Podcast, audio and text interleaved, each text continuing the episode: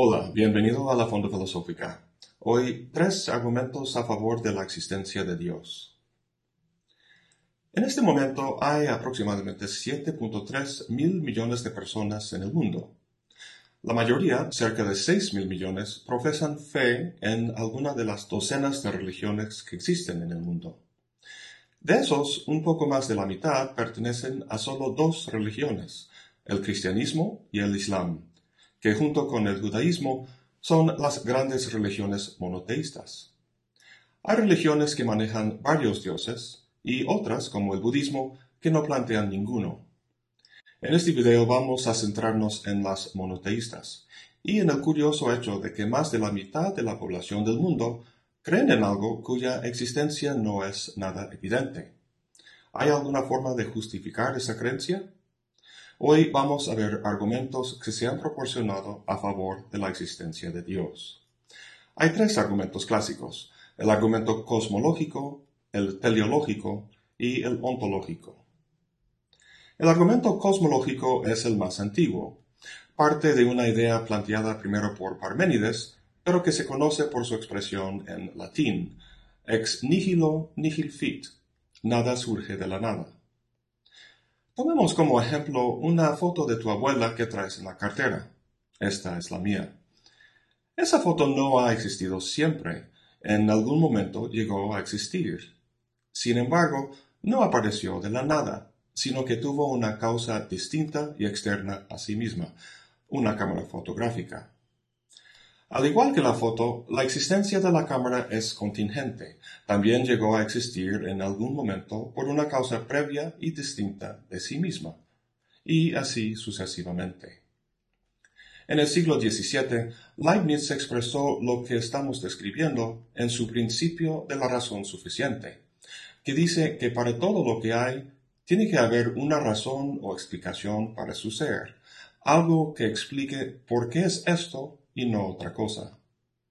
En el mundo físico, esas razones son causas, y si tomamos la totalidad de todo lo que hay, el propio cosmos, también podemos hacerle esa pregunta, ¿cuál es su causa? Por eso se llama el argumento cosmológico, y el argumento es que para evitar un regreso al infinito, tenemos que postular una primera causa. En el décimo libro de las leyes, Platón llama esa causa el demiurgo. En la metafísica, Aristóteles lo llama el motor inmóvil. Y para Tomás de Aquino, esa causa es Dios. En los tres se trata de una causa primera, una causa que no tiene causa.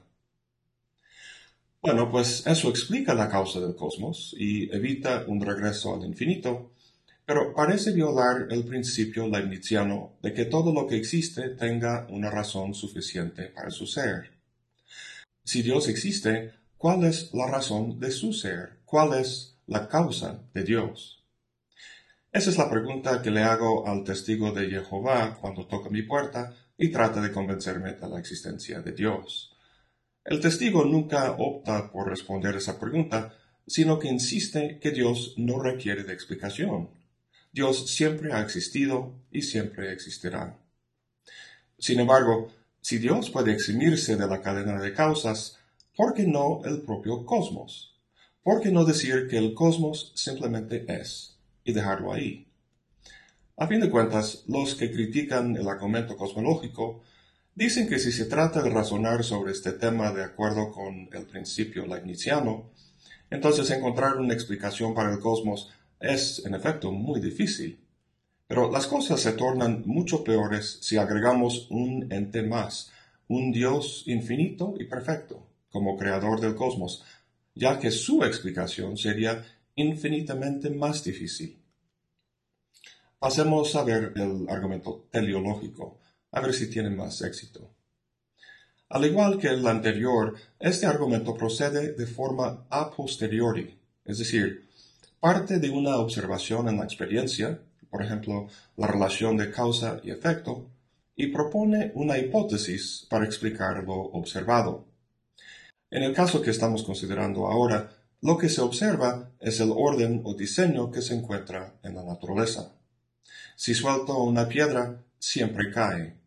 Las órbitas de los cuerpos celestiales son muy precisas, y los días y las estaciones se repiten con muchísima regularidad. El mundo es un fenómeno complejo, pero su complejidad es ordenada, no caótica. Los defensores de la existencia de Dios tomaron esta observación y la comparaban analógicamente con los artefactos del mundo humano, por ejemplo, un reloj. Si caminando en la playa encontraras un reloj tirado por ahí, sabrías que no emanó naturalmente de ese entorno, sino que fue armado intencionalmente para lograr algún fin. Las partes del reloj están ordenadas para producir movimiento, y ese movimiento se regula para que indique la hora del día. El fin o telos del reloj indica que fue diseñado, y cualquier cosa diseñada implica un diseñador, en este caso un relojero.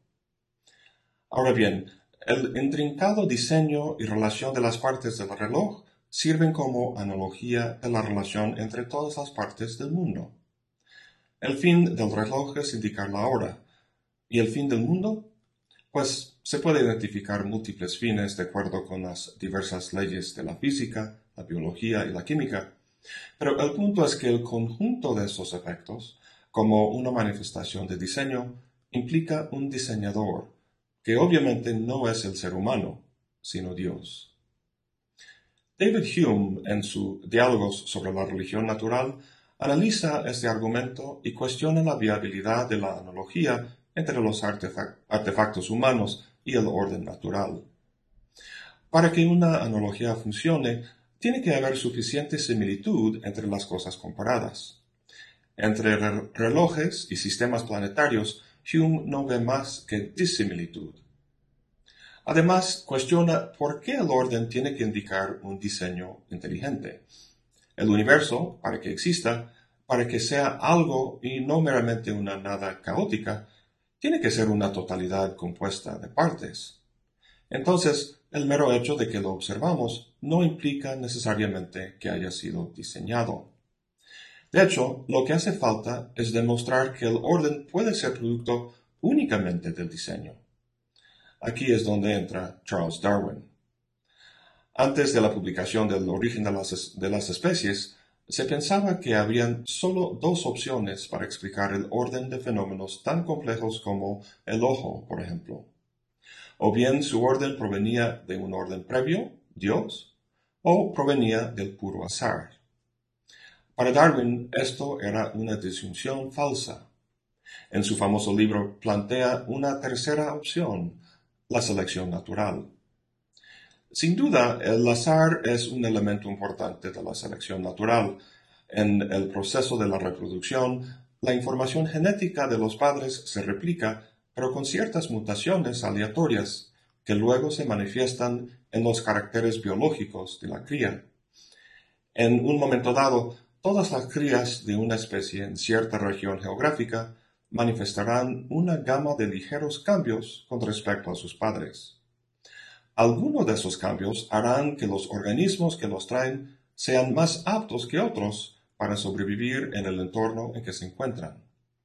Esos organismos tenderán a sobrevivir y a pasar esos cambios a nuevas generaciones, mientras que los organismos que tienen cambios relativamente no favorables para la supervivencia tenderán a morir. En este proceso no hay diseño en absoluto, sino solo mutaciones aleatorias y la correspondiente adaptación o falta de adaptación del organismo a su entorno. De esta manera, con millones de años de reproducción, mutación y adaptación, se puede explicar la emergencia de fenómenos tan complejos como el ojo. Desde luego, esto no demuestra la inexistencia de Dios, sino solo que la hipótesis de Dios es innecesaria para explicar el orden del mundo natural. Como final, llegamos al argumento ontológico. A diferencia de los primeros dos, este argumento procede de forma a priori. Su razonamiento no parte de una observación de algo en el mundo, sino que parte del análisis de un concepto, a saber, el concepto de Dios que tenemos en la mente. Con base en ese análisis, va a deducir una consecuencia necesaria, la existencia real de Dios. La idea de este argumento es ingeniosa porque intenta pasar del orden puramente conceptual a concluir algo en el orden existencial empírico, cosa que normalmente no sucede. Por ejemplo, si quieres saber si una manzana o un unicornio existe, puedes analizar el concepto de manzana todo lo que quieras, sin embargo, no te permite impedir nada sobre su existencia. Para saber si existe, tienes que ir al mundo, abrir los ojos e investigar usando los sentidos. No obstante, hay casos donde el análisis del concepto sí nos dice algo sobre su existencia. Considera el concepto de un círculo cuadrado. No hace falta que busques en el mundo para saber que no existe semejante cosa. La mera definición de círculo nos permite saber que un círculo cuadrado no existe, mientras que la definición de unicornio no, porque un unicornio inexistente no es contradictorio como lo es un círculo cuadrado. El argumento ontológico va a adoptar este tipo de razonamiento. Fue planteado por Anselmo de Canterbury en el siglo XI y procede básicamente de la siguiente forma. El primer paso dice, Dios es un ser del que nada mayor puede ser pensado. Este quiere decir que si tratamos de pensar en la cosa más excelsa, dotada de todas las perfecciones, por definición esa cosa sería Dios. Si es el más excelso, entonces nada mayor que eso puede pensarse. Luego dice, tenemos la idea de Dios, por lo que Dios existe al menos en la mente. El tercer paso dice, en un ser que existe tanto en la mente como en la realidad, es mayor que un ser que solo existe en la mente. Entonces, en la cuarta parte del argumento, si nos quedamos solo con la idea de Dios en la mente, entonces es posible imaginar algo mayor que eso, a saber, un ser que existe también en la realidad. A esas alturas del argumento, Anselmo dice que nos encontramos en una contradicción. Por un lado, tenemos la idea de Dios en la mente, que por definición es aquello del que nada mayor puede ser pensado. Sin embargo, por el otro lado, nos damos cuenta de que algo mayor que eso sí puede ser pensado, a saber, un Dios que existe no solo en la mente, sino en la realidad también. Para resolver esta contradicción hay que admitir la existencia real de Dios. Pues ahí está el argumento ontológico. Versiones de este argumento se han planteado por Descartes en el siglo XVII y por Kurt Gödel y Alvin Plantinga en el siglo XX. Sin embargo, ha recibido muchas críticas, incluso del propio Tomás de Aquino, quien lo consideraba inválido. Aquí quiero considerar las críticas de Hume y Kant. Como puedes imaginar, Hume no da mucho crédito a los argumentos a priori para enseñarnos cosas sobre el mundo. La única forma que un argumento a priori puede demostrar algo es al mostrar que su contrario implica una contradicción, es decir, algo que ni siquiera se puede concebir. Un círculo, por ejemplo, necesariamente tiene la forma que tiene porque es imposible concebir un círculo que no sea circular. La proposición Dios existe no es nada como el ejemplo del círculo, porque podemos fácilmente y sin contradicción concebir la posibilidad de la inexistencia de Dios. Además, el argumento simplemente supone que la existencia en el mundo real es mayor o mejor que la existencia en la mente. Si comparo la concepción de un círculo que tengo en mi mente con un círculo que dibujo en una hoja, ¿Se puede ver claramente que el círculo dibujado lleva ventaja sobre el mental? Yo al menos no. ¿Qué valor agrega la existencia del círculo al concepto de círculo en la mente? Podemos profundizar este análisis con Kant. Kant divide las proposiciones en analíticas y sintéticas. La proposición ningún soltero es un hombre casado es analítica porque el predicado casado está contenido en el sujeto soltero. Si el sujeto y el predicado tienen el mismo significado, entonces la proposición es analítica. En cambio, la proposición ningún soltero es inteligente es sintética. El predicado inteligente no está contenido en el sujeto soltero, por lo que tenemos que hacer una investigación en el mundo para ver si es cierto. Estas proposiciones se llaman sintéticas porque agregan algo nuevo al, concepto del sujeto, alguna cualidad que no está ya implícita en el sujeto. Ahora bien, el argumento ontológico sostiene que la proposición Dios existe o Dios es un ser que existe es analítica, que basta un simple análisis de los conceptos del sujeto y el predicado para ver su veracidad. El primer problema que tiene Kant con esto es que las proposiciones analíticas son meras tautologías. Son verdaderas debido al significado que nosotros damos a los conceptos que las componen, por lo cual no nos puede decir nada sobre la realidad. Pero más fuerte que eso es su afirmación de que la existencia no es un predicado. Podemos atribuir muchas cualidades a Dios, omnipotente, benévolo, omnisciente, etc. Sin embargo, la existencia, según Kant, no es una cualidad que podemos predicar de algo, como formando parte del concepto de algo. Tomemos como ejemplo la proposición Dios es benévolo. Benévolo es un predicado, una de las cualidades de Dios. La cópula es tiene un papel lógico distinto al del predicado. Simplemente indica la relación entre el predicado y el sujeto. De modo que si digo que Dios es benévolo, omnipotente, omnisciente, etc., y luego digo Dios es, o hay algo que es un Dios, Kant dice que eso no agrega más información al concepto de Dios.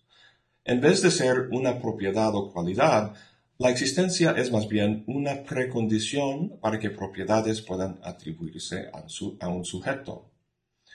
Dado que una cosa inexistente no podría manifestar propiedad alguna, entonces decir que algo tiene cierta propiedad presupone implícitamente que esa cosa existe. Nuevamente, la existencia no es una propiedad, sino la condición de que propiedades puedan atribuirse a sujetos. Entonces, si decimos que los unicornios son cuadrúpedos, ¿eso supone la existencia de los unicornios? No. Lo que hay que decir es, si los unicornios existen, entonces son cuadrúpedos. Si Dios existe, entonces será benévolo, omnipotente, etc. Bueno, con eso tenemos los tres argumentos clásicos de la existencia de Dios y las críticas que se le han hecho. Yo no conozco a nadie que haya adoptado una creencia en Dios debido a estos argumentos, especialmente el ontológico, pero a lo mejor sirvan para reforzar la creencia. Yo personalmente soy ateo. Hay muchos que dicen que si no se puede probar la existencia de Dios, entonces tampoco se puede probar su inexistencia, por lo que la única posición coherente sería un agnosticismo, simplemente decir no sé. En el próximo video me gustaría criticar el agnosticismo y explicar por qué, desde un punto de vista tanto científico como moral, el ateísmo es preferible. Pues eso es todo por hoy. Gracias por acompañarme. Hasta la próxima y buen provecho.